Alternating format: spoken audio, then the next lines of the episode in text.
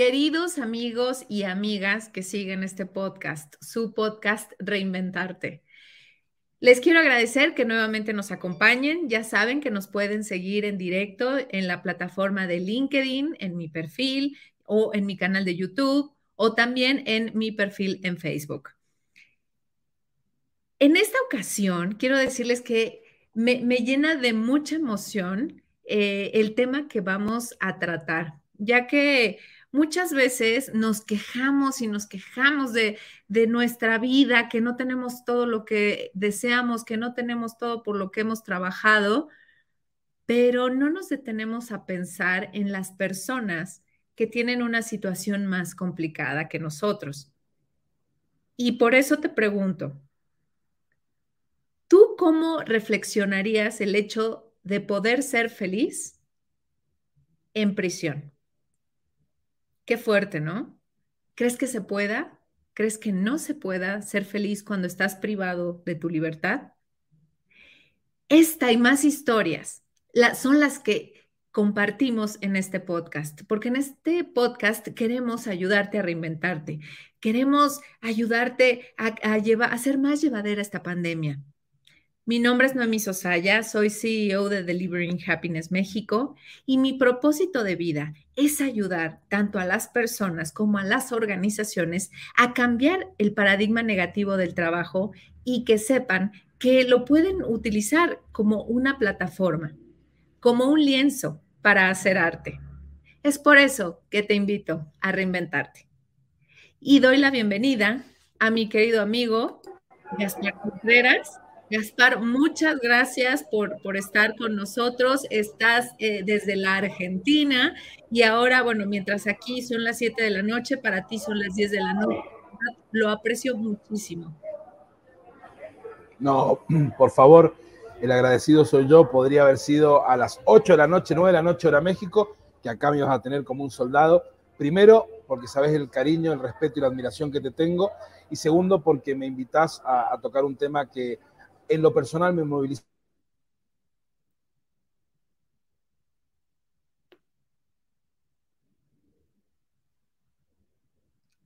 que me moviliza mucho y he aprendido a mm, poder disfrutar como al resto de la gente que lo escucha también los moviliza.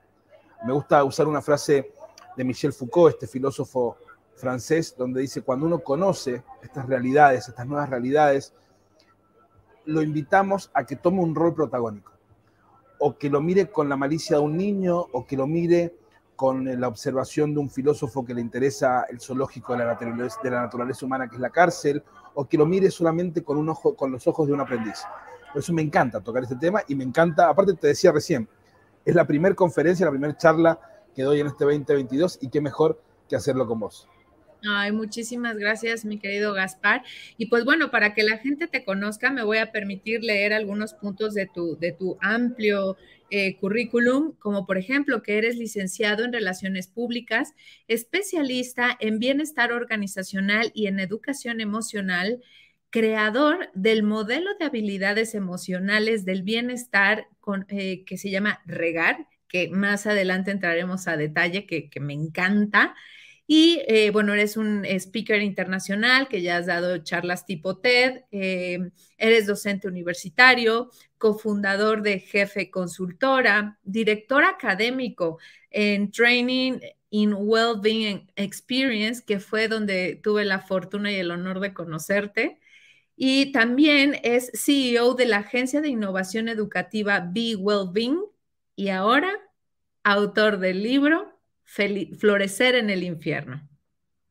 Es que de verdad admiro muchísimo tu trabajo y quiero contarles a las personas que, nos están viendo que tuve el placer de conocer a Gaspar hace poco más de un año, más o menos. Más o menos, sí. Ajá, porque me, invitó a dar eh, una clase de, de, este training en Wellbeing, que fue el primer organizado, y corrígeme si me equivoco, Gaspar, en la Argentina.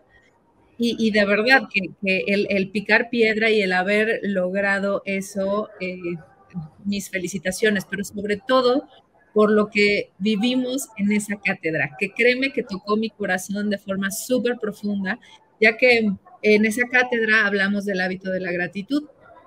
e hicimos un ejercicio y resulta ser que Ignacio pues pidió el uso de la voz y fue ni más ni menos que para agradecer a Gaspar. Y eh, no me quiero adelantar, la historia de Ignacio nos la va a compartir Gaspar más adelante.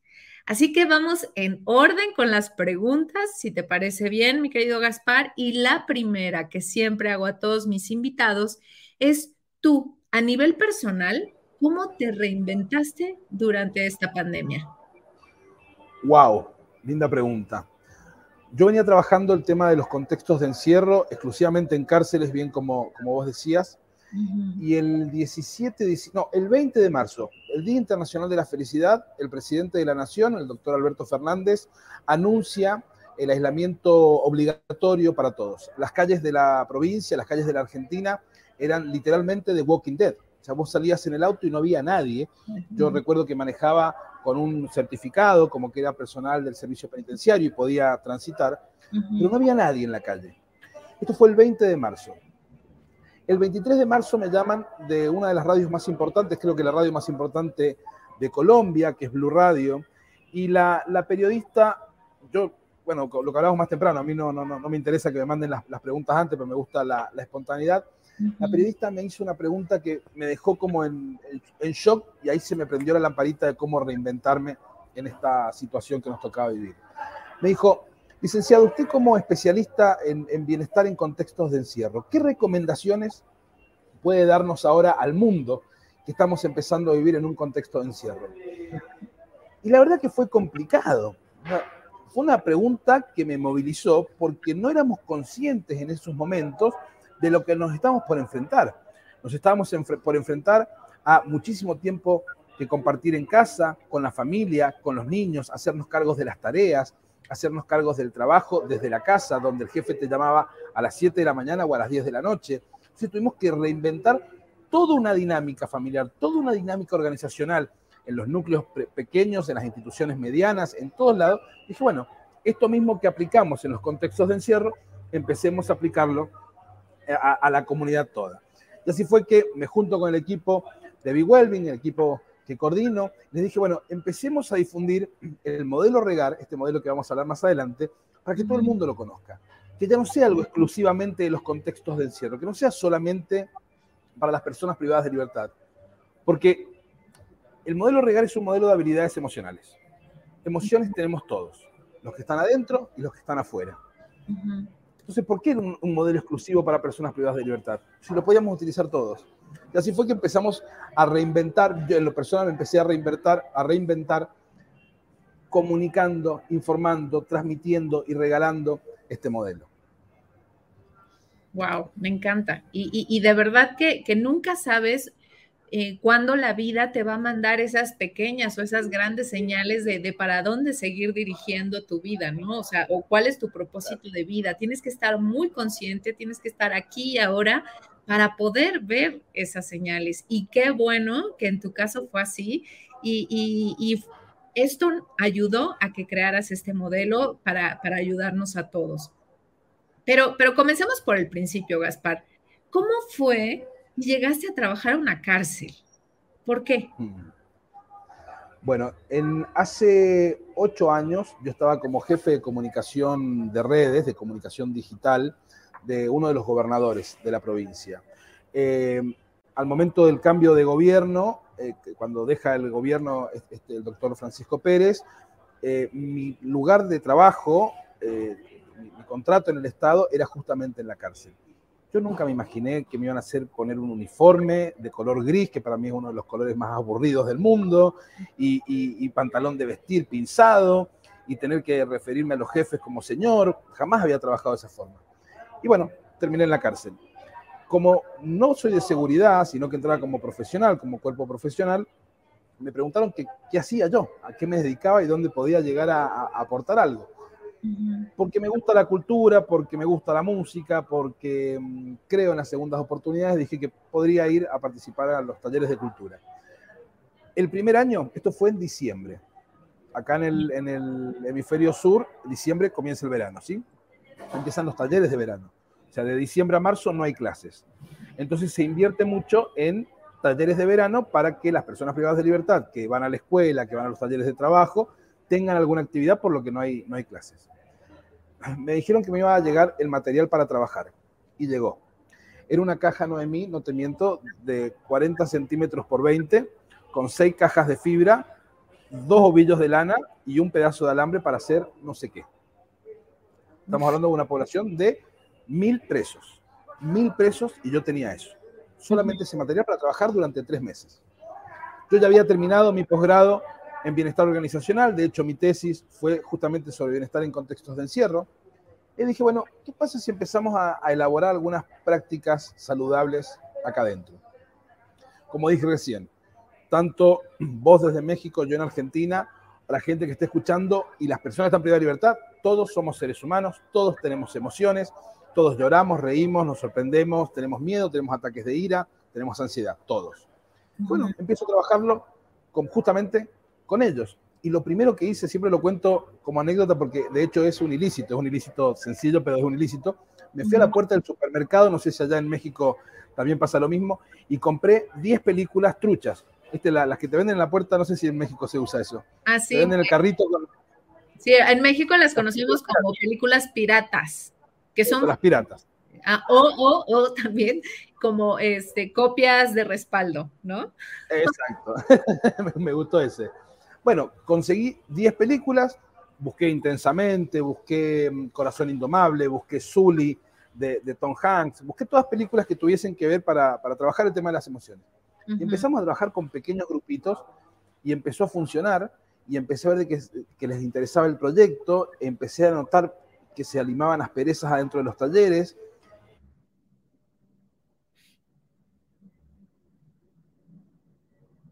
que servían para el trato cotidiano del, contexto de encierro. Y así fue que junté a cuatro o cinco colegas de muy buen nivel, el maestro Ignacio Fernández Reyes de Chile, Karen Gómez Díaz Granado de Colombia, José David Zárate de Venezuela, o sea, muy buenos, muy buenos profesionales. Y de, digo, bueno, organicemos una actividad que incentive a seguir fortaleciendo estas dinámicas. Y así fue que llegamos al 20 de marzo, Día Internacional de la Felicidad. Hicimos un taller chiquitito que se llamaba eh, Taller de Comunicar para Transformar. Hicimos unos afiches en fotocopia, blanco y negro. Y fue tan buena la aceptación que me llamó el director de la cárcel y me dice, esta tarde a las 3 necesitamos que repitas la actividad, pero en otra cárcel. O sea, yo trabajaba en una cárcel, no podía trasladarme. Bueno, me fui hasta la otra cárcel, que era relativamente cerca, y me dicen, esto fue, llevaba cuatro meses yo trabajando en esos contextos, me dicen, ¿te animás a entrar a un pabellón? Yo ya había entrado, pero yo decidía que pabellón, ¿sabe lo que es pabellón, cierto? No. El, el, el, pabellón es la celda gigante donde están todos los presos, o sea, entrada ah. adentro directamente. Ok. ¿Te animás? Mira, yo me animo, yo cuando he entrado yo decido dónde entro, pero tampoco era un kamikaze. Después, uh -huh. antes de irme, sí, ya era un kamikaze y entraba a todos lados, no, no tenía problema. Pero en ese momento era nuevo yo. Y dice, mira, es un pabellón muy especial. Y me llevaron al pabellón de diversidad sexual, donde no solamente hay chicas trans, sino que también hay chicos homosexuales. Uh -huh. eh, yo nunca vi unos malbones de esa calidad. Unos malbones con unas flores, estaban tan bien cuidados, la gente tan cálida. El mate en ese momento no había COVID, así que mate y café daba vuelta Uh -huh. Y te digo, Noemí, con material muy sencillo. Había llevado fotocopias de referentes como Mandela, la Madre Teresa, Steve Jobs, eh, Malala, y empezamos a trabajar. Empezamos a trabajar, a trabajar, a trabajar. Empezó a las 3 de la tarde y debe haber terminado como a las 7, 8. Ya estaba oscuro. Y eso que era verano todavía, estaba oscuro. Y me fui ese día. De hecho, hay una foto muy linda. Yo después te la, te la voy a compartir. Está en el libro, con todas las chicas eh, de ese pabellón. Y me fui con 45 habilidades emocionales escritas, que según ellas, yo las había llevado como 150, según ellas eran las más importantes para trabajar el tema del bienestar personal. Yo siempre digo, soy muy crítico, esto me ha traído algunos problemas, soy muy crítico del coaching de autoayuda, soy muy crítico del pide, pide y el universo conspirará. No, no, no, no. Acá tenemos que ser más pragmático y más dinámico. Entonces, llego a mi casa, con muchísima adrenalina, con muchísima dopamina, muy exaltado con la experiencia, y puse en el piso todas las, las habilidades emocionales que habíamos trabajado, las que ellas habían elegido como las más importantes. Y empecé, digo, ¿qué me pasaba? Cuando daba clases o daba conferencias, yo decía, según el modelo PERMA del doctor Marin Seligman, según el modelo SPIRE de tal, de, Shahar, según Flow de Tizemihali, pero yo no tenía un modelo. Yo no tenía un modelo propio. Dije, este es el momento para armar mi modelo, con la experiencia que me habían dado ellas. Y empecé, empecé a buscar, te digo, era todo el piso lleno de, de hojas de papel, buscando, buscando, y llegué a ocho y junté ocho, las que me parecían más poderosas. Por encima, vos bien lo sabés, cuando uno arma un modelo, tiene que ser corto, rápido, de, que te quede en la cabeza rápido. Y empecé a darle una vuelta de tuerca, una vuelta de tuerca, y así fue como surge este modelo regal. Así que un 20 de marzo, en realidad un 21 de marzo a la madrugada sale ese modelo. Lo primero que hice fue llamarlo a Ignacio Fernández. Para mí es uno de mis grandes maestros, uno de mis mentores. Es que Ignacio, armé esto necesito no que me lo avales, necesito que me digas si está bien. Pues yo lo que decía, yo no soy un científico, yo soy un divulgador de la ciencia de la felicidad. Entonces yo necesitaba que tuviese sustento, que, tuviese, que no fuese eh, filosofía barata de, de, conspira y el universo respira y el universo, no, no, quería algo serio. Sí, claro. Es perfecto, es perfecto. Cambiamos una o dos letras nada más y le dimos una dinámica yo vivo, como bien vos decías al inicio, vivo en Mendoza, al oeste de la Argentina, que es una provincia muy, muy seca, muy seca, es un desierto. Y gracias a la mano del hombre, a nuestros pueblos originarios, este desierto se ha convertido en un oasis. Por eso la importancia del regar. Yo cuando presento el modelo regar digo, es la importancia de fortalecer las raíces. Fortalezcamos nuestras raíces para tener un buen tronco, buenos frutos y buenas relaciones. ¡Wow! No, qué inspiración. Y, entonces, en el modelo regar, eh, son como las cinco habilidades emocionales que todos debemos trabajar. Son las cinco habilidades emocionales inspiradas en los grandes estudios, en los grandes profesionales, en los grandes, a ver, está Harvard, está Erich Fromm, está Matthew Ricard, está, eh, bueno, Tal Ben Shahar, Seligman, Csikszentmihalyi, o sea, busqué, compensé, condensé, mejor dicho, condensé a los grandes pensadores para armar ese modelo, que fuese un modelo que acompañara al Spire de, de, Tal Ben Shahar, que acompañara al Perma de Seligman, un nuevo modelo que estuviese sustentado por ellos. ¿Sí? Para, no, para no salir a inventar algo, repito, que quede en lo New Age, en lo romántico, en lo mágico, sino algo concreto y se puede aplicar. Claro, y, definitivamente será que por eso me caes bien, porque, o sea, estoy totalmente alineada contigo, porque justo desafortunadamente en el tema de la felicidad han salido hasta por debajo de las piedras muchos falsos gurús que, que de verdad no dimensionan todo el daño que hacen, porque se la pasan vendiendo a la gente libros de autoayuda en el cual únicamente les dicen, oh, sí, no, tu obligación es ser feliz siempre tienes todo para lograrlo. A ver, o sea, sí, pero no. O sea, lo más sano es justamente el, tener y enfrentar esas, ese rango, ese abanico tan grande de emociones, ¿no? Es... El, famoso, el famoso 3 eh, sobre 1 que plantea Ignacio Fernández, eh, tres emociones positivas por una negativa, porque si viviéramos siempre en el happy flow, en, el, yo siempre pongo el ejemplo, ¿recuerdas, Noemí, eh, los dibujitos, el laboratorio de Dexter. Sí, claro. Network. Bueno, la, hermana, Didi, que era una, una loca, siempre hyper, eh, generaba eso y uno se convierte en un maníaco, sin, tocar patologías psiquiátricas, pero se convierte en un maníaco y no alcanzamos a disfrutar los buenos procesos, las buenas situaciones, los momentos de, de fluidez que tenemos si no tenemos estos altibajos. Yo no le recomiendo absolutamente a nadie que, que se prive de su libertad, pero sin esos eternos 27 años que vio Mandela, no sería hoy Sudáfrica el país que es. Sin estos cinco años, si vamos a hablar de Nacho, decir estos cinco años de Ignacio detenido, hoy no sería la persona, el profesional, no la persona, el profesional que es. O sea, es necesario caer en esos bajones, pero muy necesario porque nos fortalecen. Porque nos fortalecen y nos enseñan, a ver, a no solamente a superar la adversidad porque sí, sino nos enseñan a, regular nuestras emociones. Uno de los, a mí no me gusta romantizar, de hecho fue una, pelea grande que he tenido con, varios colegas que romantizaban la pandemia. Ay, la pandemia me regaló, no, no, la pandemia no regaló nada. La pandemia destruyó economías, la pandemia, la pandemia nos mató familiares, la pandemia hizo quebrar empresas. Pero si algo yo pude disfrutar de la pandemia fue que descubrí un libro que para mí fue maravilloso, que seguramente lo has leído y si no lo has leído te lo recomiendo y, es increíble que es La bailarina de Adwich, que es un mm. libro que también lo recomiendo mucho en, mi libro. En lo personal, para mí es hasta su... Esto me va a traer conflicto. ya te voy diciendo que lo que voy a decir me va a traer conflicto. En lo personal, ese libro para mí es superior al hombre en busca del sentido. Mira lo que te digo. Para mí es superior. me estoy metiendo en un conflicto. La doctora Edith Egger, discípula del doctor Víctor Frankl, también sobreviviente al holocausto, una mujer que medía un metro sesenta y cinco y que pesaba 60 kilos cuando fue detenida, cuando fue detenida, cuando salió pesaba menos de 20. ¿Sí?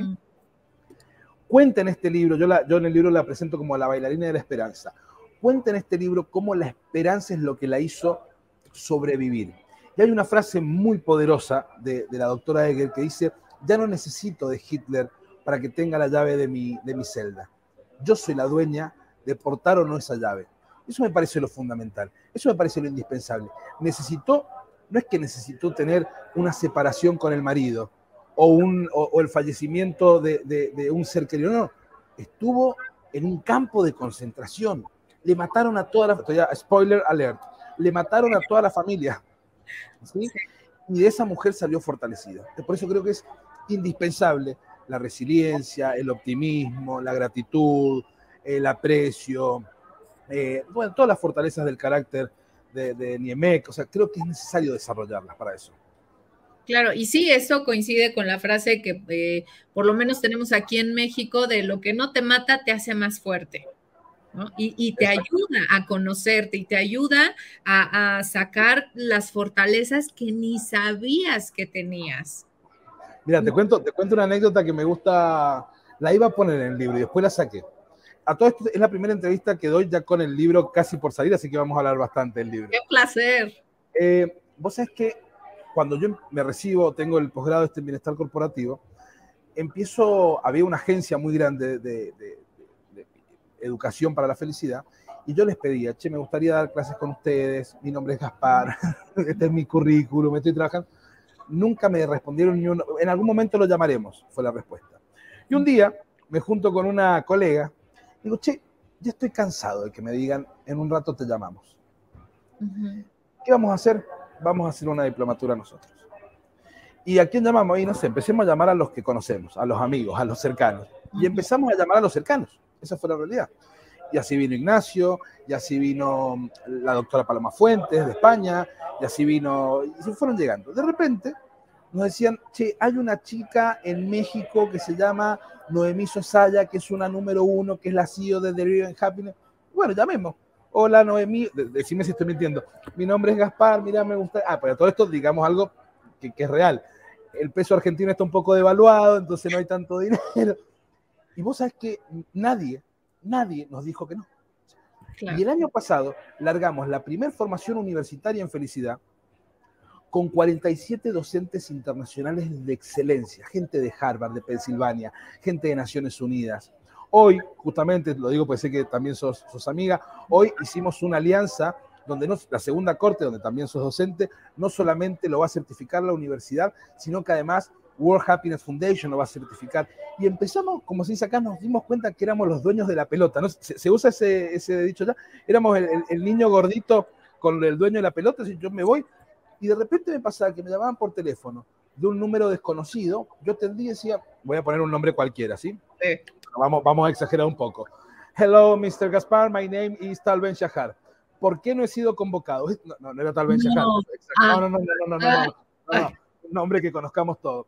Yo decía, ¿cómo? O sea, no te convoqué, número uno, porque no tenía tu teléfono, número dos, porque tengo muy poco dinero y no sé si te va a alcanzar, te digo, pero mega figuras, mega figuras que de hecho son parte de esto, que me dijeron, no me interesa el dinero, me interesa el proyecto. Claro. Y así fue como la madrina de la formación nuestra es Pilar Sordo, Así fue como la primera la primer clase abierta que se va a dar eh, ahora el mes que viene es Tutti Furlan, o sea, megafiguras que por su trabajo cobran y cobran muy bien y que con nosotros lo hacen porque les gusta el proyecto. Por amor al arte, como Por amor al arte. yo, yo, tuve que caer en eso, en ir y golpear puertas, ir y pedir que me dejaran para que me dijeran no, no, no, no, y bueno, ahora me largo solo. Y mira cómo funcionó. Y no, seguro. No, y, así es como comienza un movimiento, ¿no? Con, con, un loco, con una idea que quiere cambiar al mundo.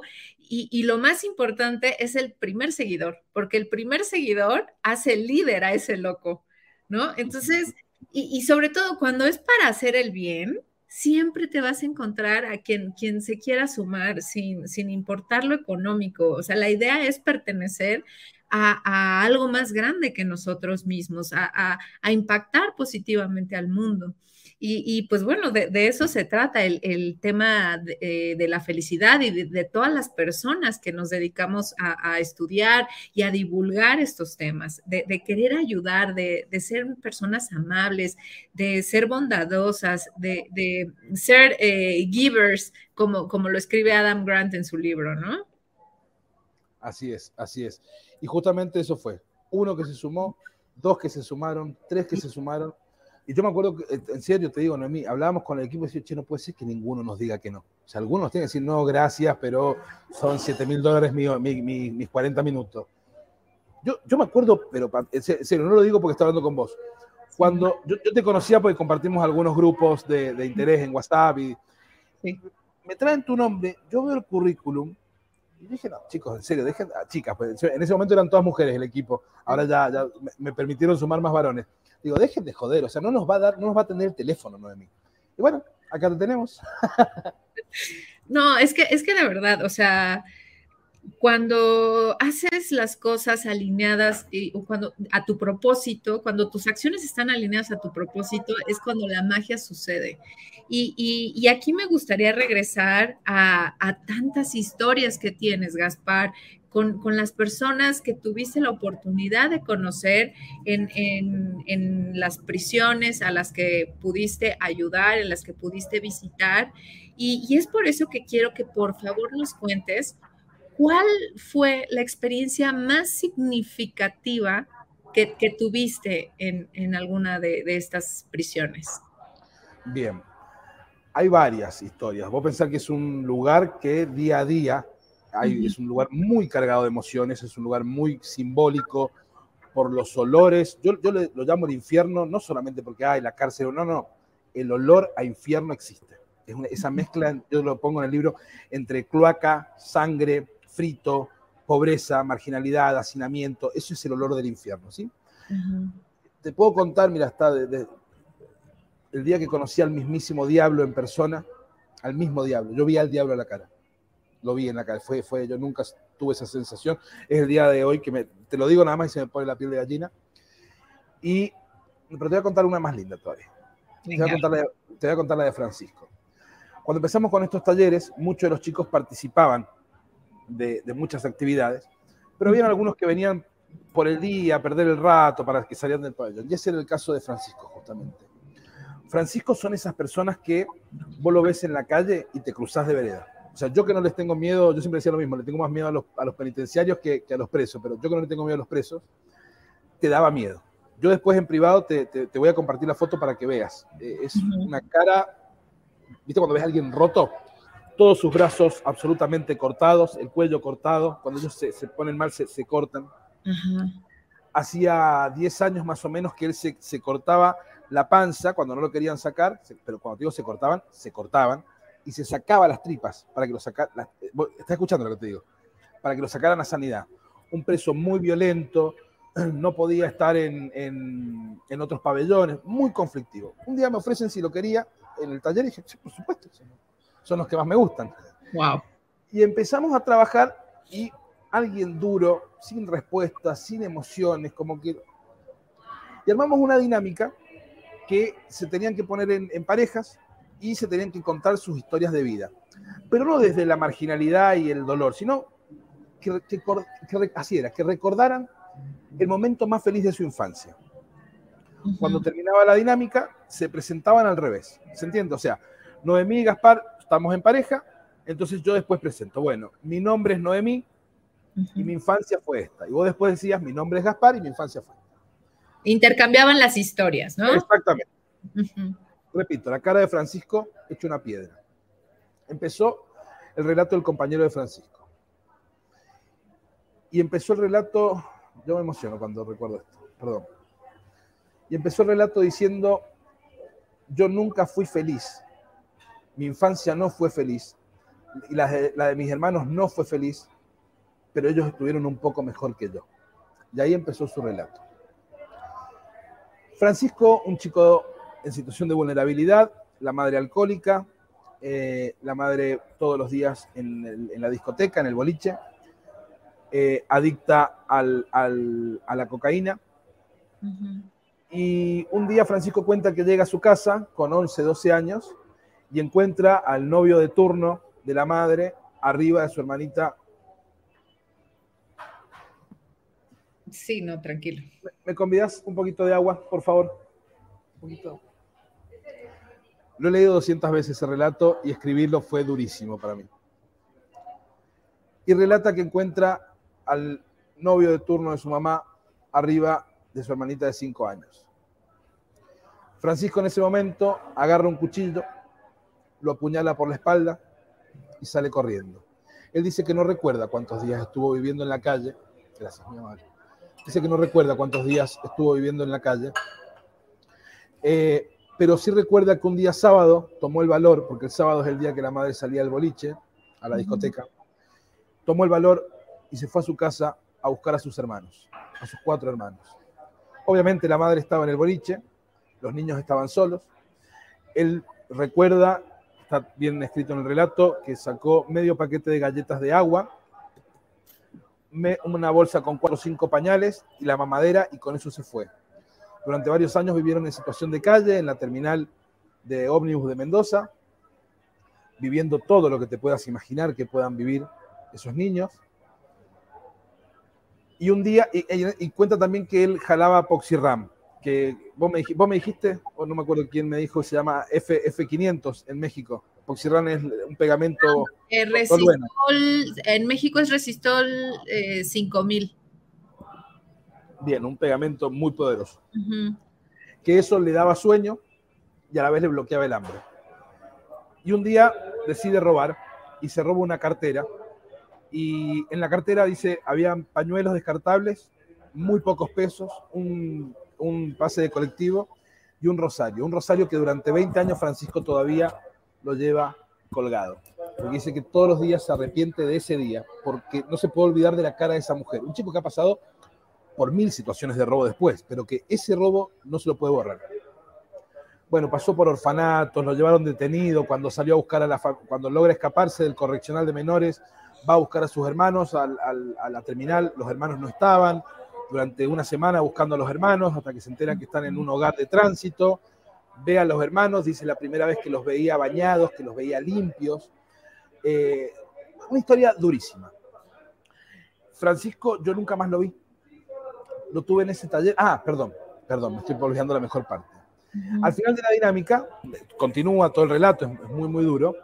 Al final de la dinámica, él dice, mi único, mi único sueño es el día de mañana salir, yo no vuelvo más acá, no vuelvo nunca más a pisar una cárcel, salir, construir una casa y conseguirle o, hacerle una habitación a mi hermana, Mariana se llama la hermana, se llamaba la hermana, a, Mariana y a, su, y a su hijo, que tiene un bebé.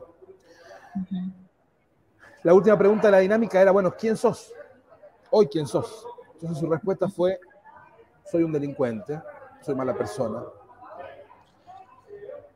¿Quién sos? Volvió a preguntar. Soy un delincuente, soy mala persona. Y él estaba convencido que la respuesta que yo quería era que me dijera que era mala persona, porque lo de los delincuentes ya lo dábamos todos por hecho.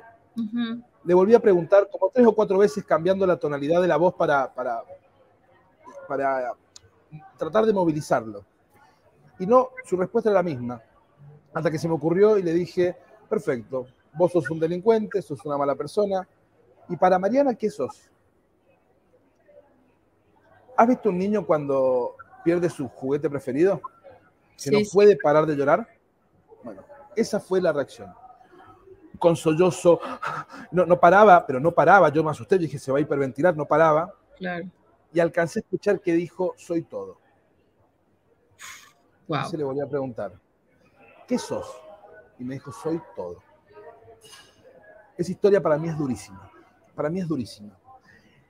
Y en paralelo me pasaba algo de que yo estaba leyendo un libro, vos sabés que los argentinos, bueno, ahí ustedes en, el 86 en México dejamos más que evidencia en el año 86 de que somos los número uno en muchas cosas. Digo, Maradona lo, lo dejó en evidencia. Yo digo, tenemos a Dios, tenemos a Messi, tenemos una reina en Holanda y ahora tenemos al Papa. Empecé a leer un libro de Francisco. Yo, yo soy más papista que el Papa. Además de ser católico, que soy un católico light, me parece uno de los grandes líderes políticos que hoy tiene la humanidad. Está a nivel para mí de Mandela, de Churchill, de la Madre Teresa. Estaba leyendo un libro de Francisco que se llama ¿Quién soy yo para juzgar? Llamé a los chicos de arte e hice un cartel de, no sé, creo que son dos metros por seis en la puerta de la oficina gigante que dice ¿Quién soy yo para juzgar? De hecho, en el libro hago un... Si llega a estar escuchando Arturo Villegas esta charla, me va a llamar enseguida para retarme porque estoy espoleando uno de los, de los cuentos. Eh, lo primero que me dijo recién, no hables mucho del libro. Hago esta referencia de estos dos Franciscos. El Francisco del fin del mundo que vino a buscar desde Roma y el Francisco del, punto del infierno. ¿Quién soy yo para juzgar? Si vos te quedás, Noemí, con la historia que yo te conté antes, sus brazos cortados, sus tripas, sus robos, sus peleas, uno, ¿qué es lo que dice? este negro de mierda hay que matarlo, perdón por el vocabulario, pero es lo que decimos, el que roba tiene que morir, esto lo escuchamos en televisión, lo escuchamos en la verdulería, lo escuchamos en los almuerzos y cenas familiares. Ah, por algo está ahí. Ah, que les pongan una bomba encima con Seguro se lo merecen. Seguro se lo merecen. Perfecto. Comparto a la gente que lo dice desde el desconocimiento. Ahora, si yo te cuento la otra historia, Francisco, este chico aplicó todo el modelo, todo el modelo regar el altruismo, el optimismo, la esperanza. Eh, se puso por arriba. Voy a imaginarte, Noemí, lo que es animarte con 11, 12, 13 años a apuñalar a una persona. Apuñalar a una persona. Y él lo hizo. No, y por, por, estar defendiendo a su hermanita de 5 años contra un violador. O sea, ahí es cuando dices, es que sí, o sea, qué bueno que lo hizo, ¿no? Sí, sí, sí, sí, sí, sí. Esa para mí es una de las historias más movilizadoras. Después, bueno, como te digo, todos los días era una historia nueva. Eh, esa para mí es una de las que más me moviliza, que te digo, no, no estaba contemplada en el libro, no, no estaba ni siquiera en la primera idea, y me acordé, ah, todo esto, yo nunca más lo vi, nunca más supe de él. Y hace como un año, sí, para esta época ya hacía frío, el invierno pasado, estoy en el auto y me lo encontré en, en la peatonal, en la peatonal, no cerca de la terminal de ómnibus, limpiando vidrios. Es un hombre grande, estamos hablando de un hombre de 37, 40 años. Eh, lo vi bien y le dije, perdón la palabra, yo soy muy boca sucia. Soy, soy el antihéroe del coaching y la felicidad. Yo no soy muy boca sucia. digo, boludo, te veo bien, te veo bien.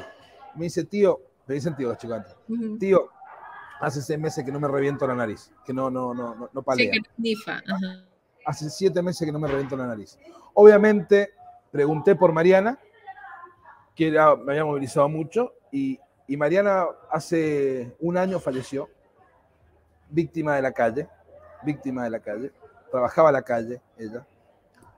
Eh, por eso te digo, viste, como toda una estructura, o sea, ¿qué podemos esperar de ese pibe? O sea, que hoy esté con siete, bueno, siete, ahora llevamos un, yo lo veo todos los días ahora, porque todos los días me lo cruzo, un año y siete meses, que sigue limpio, que se hizo cargo de su sobrina, que trata de no volver a caer, que el Estado no le da ayuda, que la municipalidad no le da ayuda, que vive limpiando vidrios. Vive limpiando vidrios. Si conocemos una parte de la historia, uno dice que lo maten. Si conocemos todo lo que hay detrás, wow, wow. Tenemos que agradecer que este chico no es un asesino serial.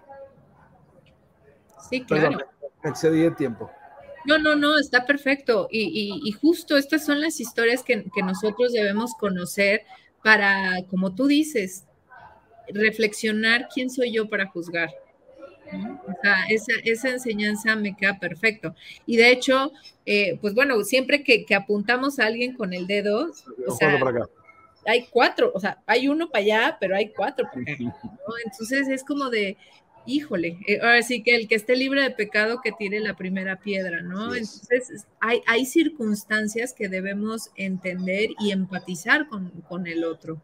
Entonces, eh, aquí, aquí quisiera preguntarte, mi querido Gaspar, ¿cómo fue que, que los presos tomaron los primeros talleres, porque si, si las personas que tenemos educación, que, que, vivimos en libertad, que estamos con todas nuestras capacidades y demás, muchas veces encontramos esta resistencia a hablar sobre emociones, porque culturalmente nos han enseñado que la vulnerabilidad es una debilidad, más no una fortaleza. ¿Cómo, fue que, lograste vencer esa resistencia para que realmente hablaran de sus emociones? Y más en un entorno tan de peligro, ¿no? Donde, donde pueden utilizar cualquier cosa que digan en su contra. Mira, yo lo, lo que hacía era, primero cuando uno ofrece un taller, ofrezcas el taller que ofrezcas, el, vos te acercás a la puerta del panóptico, ¿sí? Sí, hola, vengo a hacer un taller de cómo doblar servilletas. Son miles de personas que se pegan con tal de salir del pabellón. Entonces, ¿yo qué es lo que hacía? Yo no discriminaba, querés salir, vamos, vamos, vamos, te anoto, te anoto, te anoto, te anoto, y lo sacaba. Hacía una picardía después, hacía un filtro. Pero el filtro no lo hacía yo, sino que lo hacían ellos. ¿Cuál era el filtro? Yo les decía, vamos a trabajar con cinco películas. Desde hoy, empezaban los lunes, hasta el viernes, los voy a sacar un taller de cuatro horas. Durante dos horas vemos una película, durante dos horas trabajamos sobre esto. La primera película, el primer filtro, era intensamente. Creo que ustedes le llaman Inside Out. Sí, sí Inside Out, pero también intensamente, de Disney. Es una película maravillosa, que yo la recontra recomiendo para psicólogos, para coach, para gente que trabaja en psicología. Pero ¿qué pasa? En la cárcel, yo siempre cuento la misma anécdota, yo llevaba fibras y habían 12, 12 personas privadas de libertad para trabajar yo decía, bueno, agarro una fibra cada uno. Y siempre quedaba uno sin hacer nada. ¿Por qué? A ver si, si lo, pensalo vos. Son 12 fibras. Visualizá cuáles son los colores que vienen en una fibra. Eran 12, o sea, una para cada uno. Cuando dejaba eso, había uno que se quedaba sin hacer nada porque una fibra quedaba en la mesa. ¿Qué fibra quedaba? O sea, fibra te refieres como las cositas para no, un fibro, no, no, no, no, no, no, una cajita de colores. No pongamos fibra, una cajita de colores. Vienen 12 colores. Yo ponía los 12 colores en la mesa y siempre uno, un color quedaba en la mesa. ¿Qué color era? Pues el blanco. No, el rosado. El rosado, porque está esa cultura que no, el rosa, el rosa de mujer. claro. una pinta con rosa. Muy cuadrados ahí. Entonces, lo primero que hacía era poner intensamente. ¿Por qué? Porque las 30 personas que tenían el taller, habían 5 o 6 que se parecen, che, yo me quiero ir, porque, porque esto es para niños, a mí me está, como se dice acá, como se dice acá, no, como se dice en la cárcel, me estás volaseando, me estás tomando el pelo, esto es para boludos, esto no me gusta, esto es para niños, ¿sí? ahí hacía el primer filtro donde se iban dos o tres, perfecto. De los 30 me quedaban 28. Al día siguiente redoblaba la apuesta. Decía, bueno, no quieren dibujitos, quieren cine para adultos. Perfecto. Vamos a trabajar hoy con la película Corazón Indomable. Corazón Indomable con Sandra Bullock, que es sobre los inicios del HIV. La película, si no la has visto, te la recomiendo. La película inicia, es una película poderosísima de resiliencia. Inicia, o sea, Paramount Pictures, no sé, Paramount Sony, no sé qué. Primera escena, una escena muy, pero muy explícita de sexo entre hombres. Te imaginarás, te imaginarás que la mitad se levantó y decía, no, me quiero ir, me quiero ir, me quiero ir. Listo. Yo ahí ya tenía mi filtro y me quedaba con los que querían, los que no les importaba que fuese dibujito y no les importaba que hubiese una, una escena de sexo explícito. Sexo explícito del cine, estoy hablando, sí, no, no, no, no, era pornografía. Listo. Y ahí empezaba. Y se empezaba a trabajar en base a esas emociones y se terminaban quedando. En un principio, yo empecé con un solo pabellón, con un solo área, donde habían 150, 160 presos porque me quedaba cerca de mi oficina, porque me permitían, yo sin ser de seguridad, en sacarlos y meterlos yo, entonces era cómodo. Termina marzo, en abril seguimos con los talleres, digo, che, ¿qué pasa si lo medimos? Midámoslo. Y hablo con Eduardo Escalante, chileno fallecido, un gran maestro, gran mentor. Digo, eh, eh, querido Eduardo, quiero medir felicidad en la cárcel. no, pues vos estás loco, yo te ayudo, pero no te van a dejar. Y lo empezamos a medir. Pero yo no voy a medir, ay, soy más apreciativo, soy más tengo más gratitud, no, porque eso no, no. Quiero medir cosas reales, quiero medir lo que pasa adentro, que son tres problemáticas. El consumo de pastillas, de ansiolíticos, las riñas entre internos y las autolesiones, que es lo más heavy. O sea, todo, el precio que está angustiado se corta, pero cuando se corta, se corta, no es un tajit, se corta. En seis meses de trabajo, bajamos las autolesiones de 36 a cero. A cero. El consumo problemático no lo pudimos bajar como queríamos porque es moneda corriente adentro, porque los enfermeros son quienes meten el área de salud. Entonces no, tuvo mucha, mucho resultado empírico en eso. Y las riñas entre internos se convirtió ese pabellón, que era el pabellón 1A, en un pabellón modelo, porque llevaba un año sin conflictos. Un año sin conflictos. Dije, wow, esto está funcionando. Imagínate si yo voy y le digo a cualquier ser humano, soy profesor de felicidad o vengo a trabajar felicidad, te miran diciendo, ¿qué, es? Harvard, ¿qué es? por, Imagínate que lo lleve a la cárcel, a la cárcel. Y yo me digo, no hay nada más, más, más cuadrado que un milico. Y lo llevé y lo me iba, ah, quería hacerlo, dale, hacerlo, no pasa nada. Cuando al año fui y dije, mire, estos, jefe, estos son los números. Y no son los números que los hice yo, son los números que fui, pedí en el área de sanidad, en el área de enfermería y en el área de, sanciones. Y ahí fue donde lo empezaron a entender. Conclusión. Al año siguiente armamos la primera cátedra de bienestar en contextos de encierro, donde formamos a 400 agentes penitenciarios que estaban por ingresar al servicio, en educación emocional, en psicología positiva. Obviamente me puse a buscar en todos lados, ni siquiera, viste que nosotros, aquellos que trabajamos en felicidad, nos hablan mucho de Finlandia, Noruega y todos esos países que jamás vamos a conocer, ni en esos países habían trabajado el tema del bienestar y la psicología positiva y la educación emocional en las cárceles. Sí, tienen cárceles modelo, todo, pero al personal penitenciario, nada, fuimos los primeros.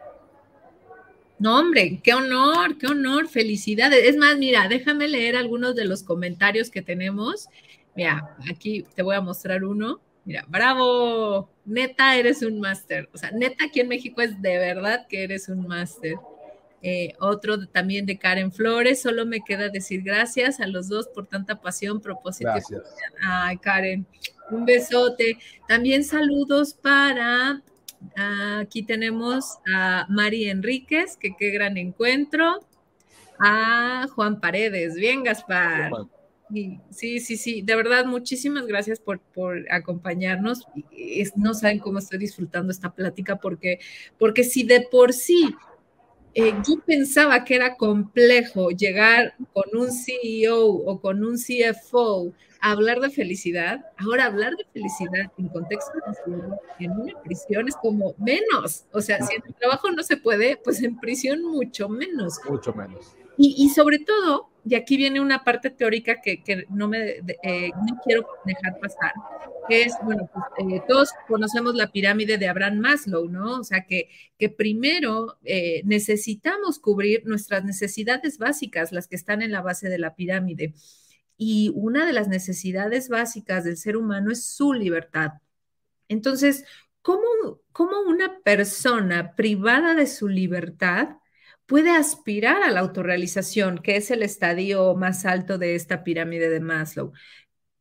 Ah, ¿Cómo, cuál es ese matiz que tú lograste darles para decirles, a ver, eh, amigos, o sea, independientemente de la situación en la que se encuentran actualmente, ustedes pueden tener un propósito, ustedes, ustedes pueden ser felices en una situación de encierro. ¿Cómo, cómo lo manejaste? Porque eso sí es, wow yo les, yo les buscaba y les trataba de decir que el objetivo mío, volvemos al tema de las críticas de, los mensajes motivacionales, sé tu mejor versión. O, no, no, tenemos que ser lo que somos, somos lo que somos. tenemos que aprender a transitar con eso y tenemos que aprender a desarrollar nuestras fortalezas en base a lo que somos. Yo los invito a la gente que se está conectando y que lo va a ver por diferido después, que, que busquen, por gusto nada más, conducta calle Conducta Calle es una banda musical formada por personas privadas de libertad que armamos dentro del modelo de bienestar en contexto de encierro, que logró grabar con los principales artistas populares de la Argentina y del continente. lo voy a decir solamente porque, porque vos estás en, ese país que tanto amo como México. Marciano Cantero, Los Enanitos Verdes, padres del rock latinoamericano. En, México los Enanitos Verdes y Soda Stereo están cabeza a cabeza. Bueno, Marciano fue uno de los músicos que se sumó a este proyecto.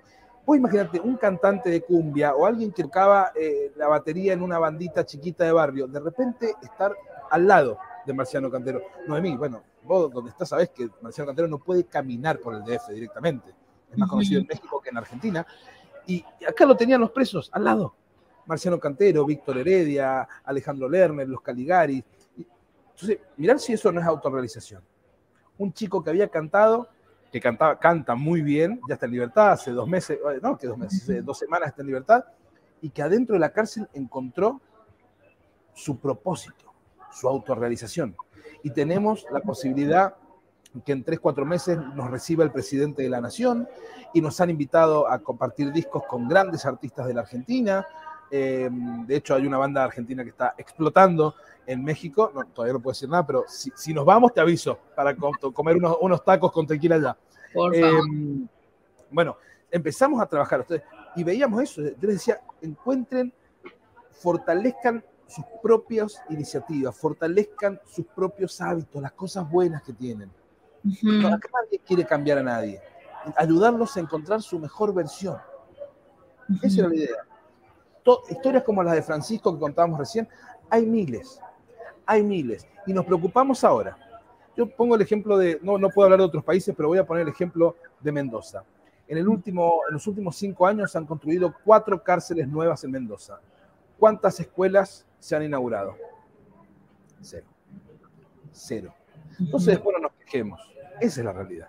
Después nos quejemos, porque para que Francisco llegue a ser Francisco, no hubo un Estado presente, no hubo una escuela presente, no hubo una unión vecinal, una unión barral, un club popular, no hubo alguien que lo abrazara, ni la iglesia, nadie. Son el último eslabón roto de una sociedad que lo rompió.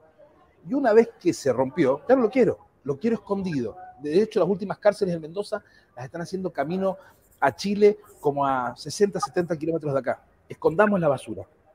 Escondamos la basura. Esto pasa en todos lados. En todos lados. Sí, sí, sí, sí. Pero después, cuando viene un chico, yo estoy, por ejemplo, ahora en un café, ¿sí?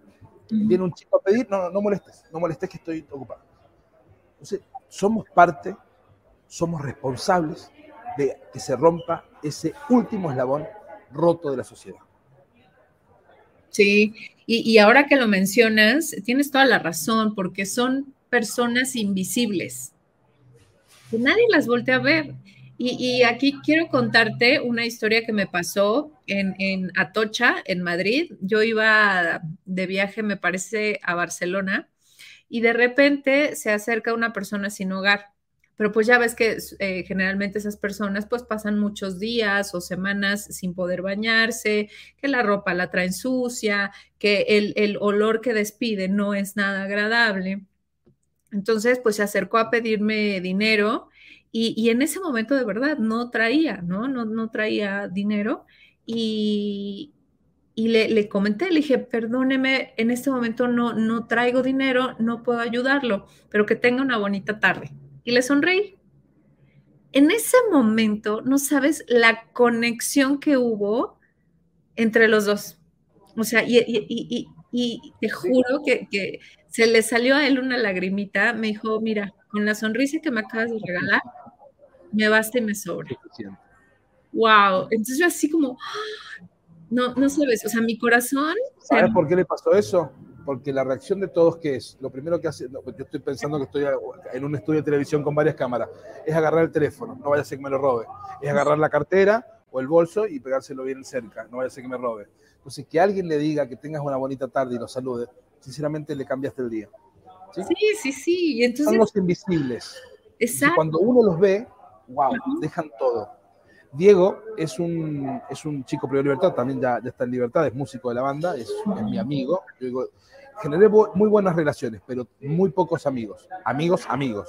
Diego es mi amigo.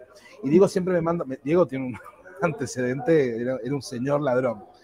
Y Diego me manda un mensaje todos los días, todos los 8 de octubre para mi cumpleaños que dice, vos sabés que conmigo, cuando quieras, donde quieras y contra quien sea, porque sos el único que me viste.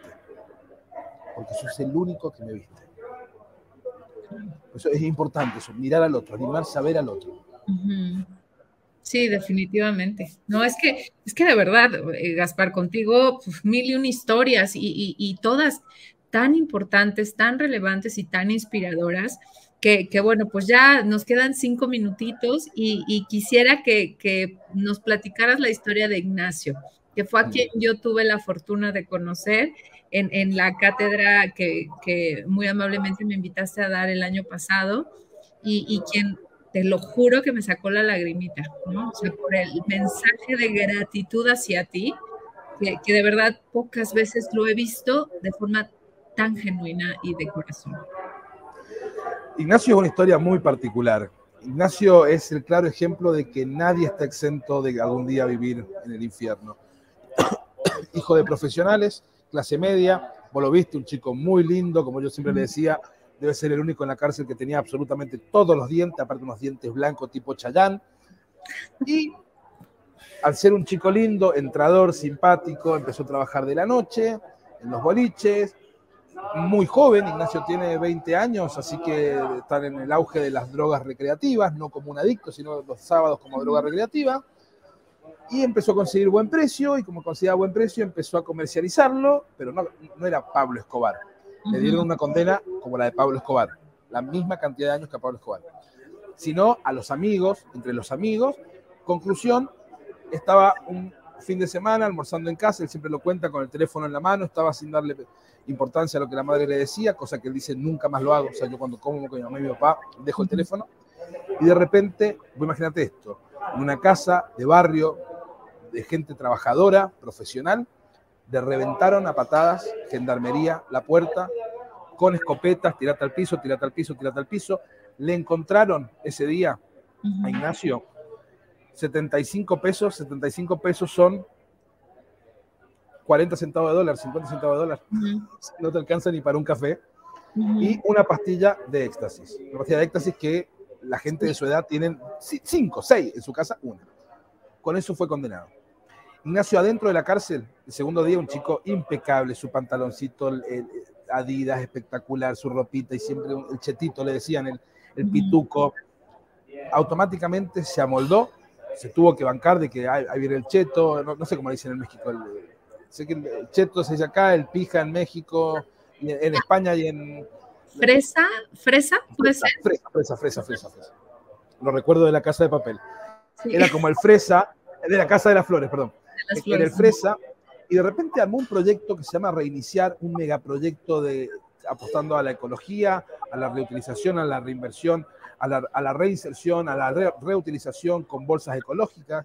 Empezó a estudiar en tres años y ocho meses, escúchate esto, en tres años y ocho meses se recibió de licenciado en Administración de Empresas, hace dos semanas.